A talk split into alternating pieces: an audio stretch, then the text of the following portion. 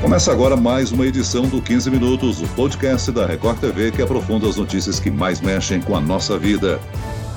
Hoje é o Dia Nacional do Doador de Sangue. Um gesto simples que, como sabemos, salva milhares de vidas. Mas se os hemocentros já enfrentavam dificuldade para manter os estoques mínimos, a situação se agravou com a pandemia do novo coronavírus. Foi o que mostrou o Jornal da Record. E como podemos ajudar na campanha de conscientização, hein? Esse é o assunto que trataremos com o Tiago Figueira. Ele é assessor de captação de doadores da Hemominas. Bem-vindo ao podcast, Tiago.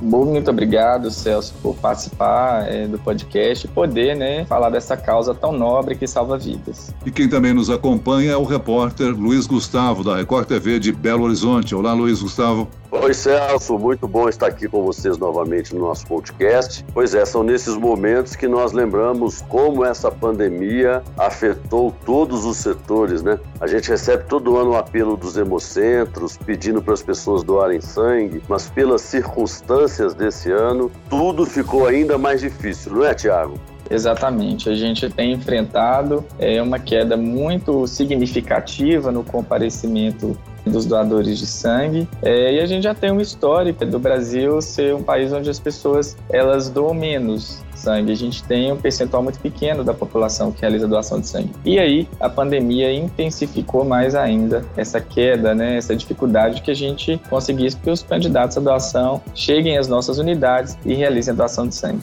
Olha só, Tiago, tem alguns dados aqui e eles são da própria Fundação Hemominas, né? Minas é o estado que mais perdeu doadores com a pandemia da Covid-19, uma redução de 43% para os tipos sanguíneos negativos e 23% para os positivos. Segundo os outros hemocentros no país, Minas foi seguido por Goiás, São Paulo, Rio Grande do Sul e Bahia, é onde a média de perda foi em torno de 20%. A gente até se questiona, né, Tiago? Por que, que você acha que Minas Gerais, entre todos os estados da federação, foi o mais afetado? Aqui em Minas Gerais, a gente tem um comparecimento muito massivo dos doadores voluntariamente sem que seja por agendamento. Com a pandemia, uma das nossas estratégias, né, de que a gente pudesse utilizar para que não cessasse o atendimento foi o atendimento por agendamento. Então, um grande grupo de doadores é, com dificuldade de acesso ao agendamento é, não pôde agendar sua doação. Por outro lado, a gente também teve medidas, sobretudo em Belo Horizonte, onde a gente tem é, as unidades que têm o maior quantitativo de candidatos, a gente teve medidas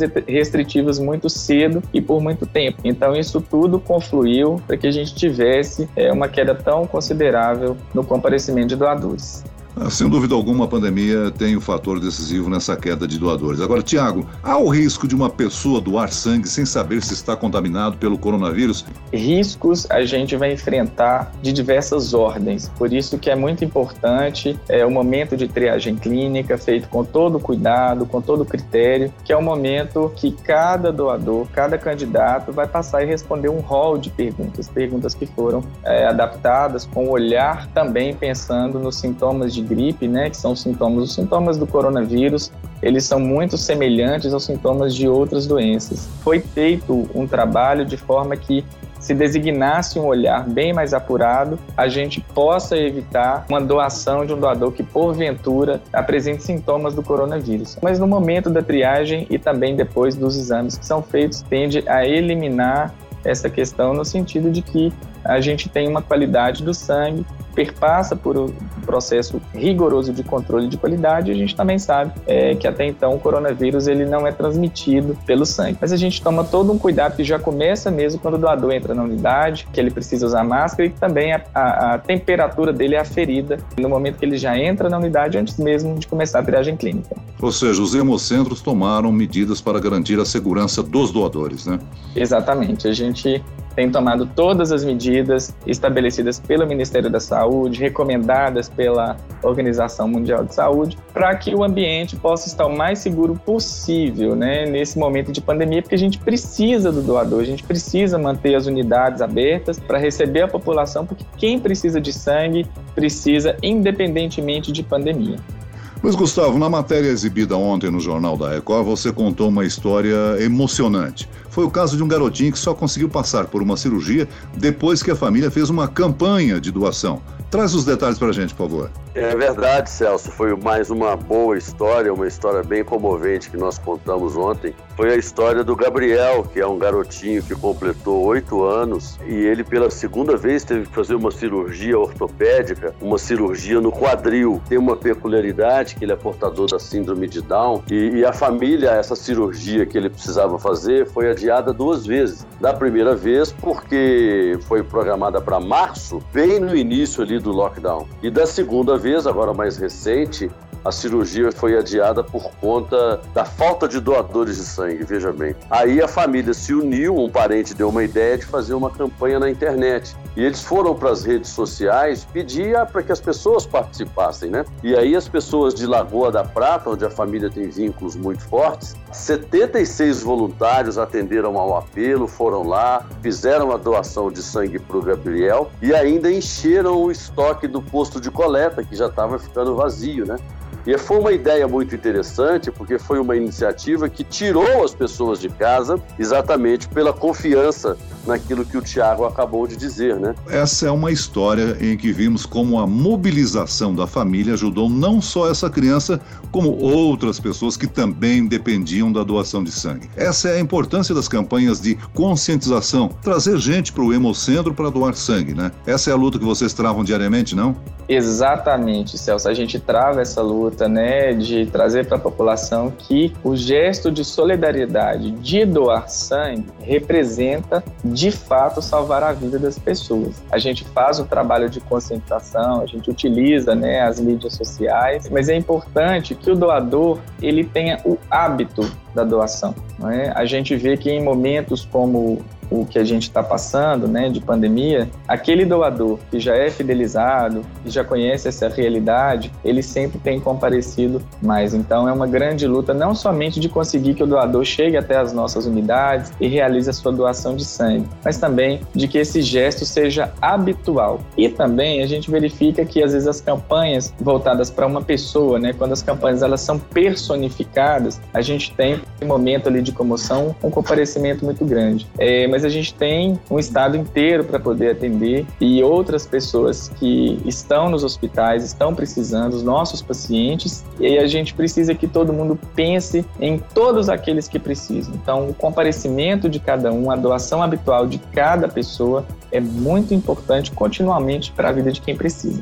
Tiago, é, eu queria aproveitar essa sua deixa para te fazer duas perguntas. O mundo hoje discute a possibilidade de uma segunda onda. Alguns países da Europa já estão enfrentando este retorno dessa segunda etapa da Covid. Os Estados Unidos também estão batendo recorde lá de infectados. E aqui no Brasil nós podemos passar por algo semelhante. Eu queria te perguntar como é que fica o expediente nos hemocentros em caso de um lockdown, por exemplo, se necessário for. E a segunda pergunta, o que é necessário para ser um doador? Quanto tempo leva? Dá para a gente, por favor, o passo a passo certinho para quem nos ouve? Em relação às, às medidas restritivas, né, que a pandemia ela estabelece, num primeiro momento, é, nos hemocentros a gente não trabalha com lockdown. O que, que acontece? A gente pode, assim como a gente fez né, no primeiro momento que teve, no início da pandemia, a gente se adapta, a gente se adequa é, à realidade instalada, a gente diminui a capacidade de coleta, é, a gente trabalha com agendamento com horários mais espaçados, a gente tem todo o trabalho de dentro das nossas unidades fazer ali o distanciamento para poder enfrentar, inclusive, uma situação de lockdown. Então, assim, o que a gente tem é o reforço nas medidas de higienização, né, nos protocolos de desinfecção da unidade e todos os cuidados estabelecidos da mesma forma como é feito com demais instituições, igual as unidades hospitalares, que mesmo em uma situação de lockdown precisam de ficar funcionando, porque a demanda, a necessidade por sangue, ela continua. A pandemia ela pode nos trazer uma situação situação muito pior no que se refere é, ao atendimento das hemotransfusões. É até bom falar disso na pandemia, porque assim, os nossos hemocentros, as unidades para doação de sangue, né, os bancos de sangue, são lugares onde a gente, é, a priori, tem pessoas saudáveis. Então, mesmo numa pandemia, né, que a gente pensa aí na disseminação do coronavírus, para você realizar uma doação de sangue, o primeiro critério é você estar bem de saúde. Então, assim, isso já é uma grande segurança que a gente tem nas nossas unidades, onde aquele público que está bem de saúde, ele vai chegar é, e agendar a sua doação. Então, basicamente, os principais critérios são: a pessoa tem que ter entre 16 e 69 anos de idade, lembrando que os jovens entre 16 e 18 incompletos, eles precisam da autorização é, do responsável. Aqueles que têm é, mais de 60 anos para realizar a primeira doação precisam comprovar uma doação anterior. É, a pessoa precisa pesar mais de 50 quilos, não pode ter tido hepatite após os 11 anos e nem sido exposto a situação de risco acrescido para doenças sexualmente transmissíveis. A gente lembra que aqueles candidatos que forem submetidos à endoscopia ou broncoscopia nos últimos seis meses, eles precisam aguardar esse prazo para doar. Quem fez tatuagem ou piercing precisa aguardar 12 meses, tem que ter dormido bem na noite anterior. E um grande mito é a doação em jejum. As pessoas falam assim: eu preciso estar em jejum? Não. Na verdade, não deve, né? é preciso fazer, é preciso estar alimentado para doar sangue. Apenas aqueles é, candidatos forem doar, por exemplo, após, do almo após o almoço ou após alguma refeição, refeição muito copiosa, eles precisam aguardar três horas para doar. Agora, Tiago, se eu fiz uma doação hoje, quando é que eu posso fazer a próxima? A gente tem alguns limites estabelecidos pela legislação para a realização de doações. Então, é, os homens eles podem doar de dois em dois meses, com limite de até quatro doações em um período de 12 meses. As mulheres elas podem doar de três em três meses, é, com limite de três doações em um período de 12 meses. Eu queria perguntar para o Tiago, porque ele falou quem pode doar. Eu queria que você fizesse, por gentileza, Tiago, um contraponto especificasse quem não pode doar. Você diz, por exemplo, que quem fez uma tatuagem precisa esperar um tempo para poder voltar a fazer doação. Por qual motivo? E quem se enquadra na lista de restrições? As restrições, elas são muito vastas. Quem realizou algum tipo de cirurgia, a, a quem tem, quem tomou uma vacina de sarampo, por exemplo, tem que esperar 30 dias. Mas esses outros critérios mais simples, que a gente até deixa disponíveis no site, eles são, é, eles englobam uma população muito pequena, não é todo mundo que realiza ali é, um, um procedimento cirúrgico. Então, eles são critérios onde a gente já deixa mais é, livre para o doador acessar o site www.hemominas.mg.gov.br e dar uma olhada. Agora a gente tem, igual você falou, é, alguns que são muito comuns, pessoas fazem muito sobrancelha definitiva, tatuagem e piercing. A gente precisa aguardar 12 meses. Esse período é o período chamado de a janela imunológica total. É uma segurança que se tem, porque embora existam todos os controles de qualidade, todos os exames, infelizmente pode ainda assim acontecer alguma transmissão de algum patógeno para o paciente através da transfusão. Então é preciso que a gente tenha alguns prazos de aguardar, que o doador precisa aguardar para realizar a doação, inclusive para evitar esses riscos. Tiago, eu acredito que o nosso podcast alcance pessoas que jamais doaram sangue. Eu gostaria que você falasse dos benefícios para um doador de sangue e as limitações para o mesmo. É, o sangue ele é recomposto rapidamente, né? E o benefício maior que um doador pode ter é, de fato, salvar a vida de alguém. A gente tem pacientes que possuem doenças do sangue, tais que necessitam é, de transfusões recorrentes. A gente tem pacientes de anemia falciforme e que eles vão precisar ao longo da vida de transfusões. Então, o gesto de solidariedade que a gente faz no que se refere a doar sangue representa de fato você poder fazer diferença na vida não somente daquele paciente ali, mas da família toda que fica comovida, sobretudo porque não há substituto para o sangue. Mas assim, é, a doação de sangue tem alguns mitos que as pessoas falam que enralece o sangue ou que engrossa, nada disso. O doador é, o sangue é reposto, isso incentiva a célula, a medula óssea a produzir células sanguíneas. Então, existem esses benefícios de renovação das células sanguíneas desse doador. Eu agradeço ao Tiago Figueira, assessor de captação de doadores do Hemominas, pela participação nesse podcast. A gente, a gente aproveita a oportunidade, a Hemominas agradece a oportunidade de participar do podcast e convida a todas as pessoas que puderem, que estão em boas condições de saúde, que agendem no site, no MGAPP, ou então no site da Hemominas, www.hemominas.mg.gov é, a sua doação, escolhendo ali a unidade mais próxima e o horário mais próximo. Quem precisa de sangue, gente, precisa independentemente de pandemia. Então a gente conta com a colaboração da população para agendar sua doação e salvar vidas. Muito bem, a gente atende aí o pedido do Tiago da Hemominas.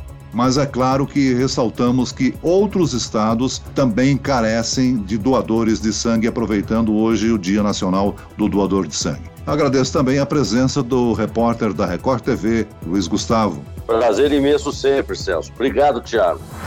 Esse podcast contou com a produção de Homero Augusto e dos estagiários Andresa Tornelli e David Bezerra, sonoplastia de Pedro Angeli. E eu, Celso Freitas, te aguardo no próximo episódio. Até amanhã.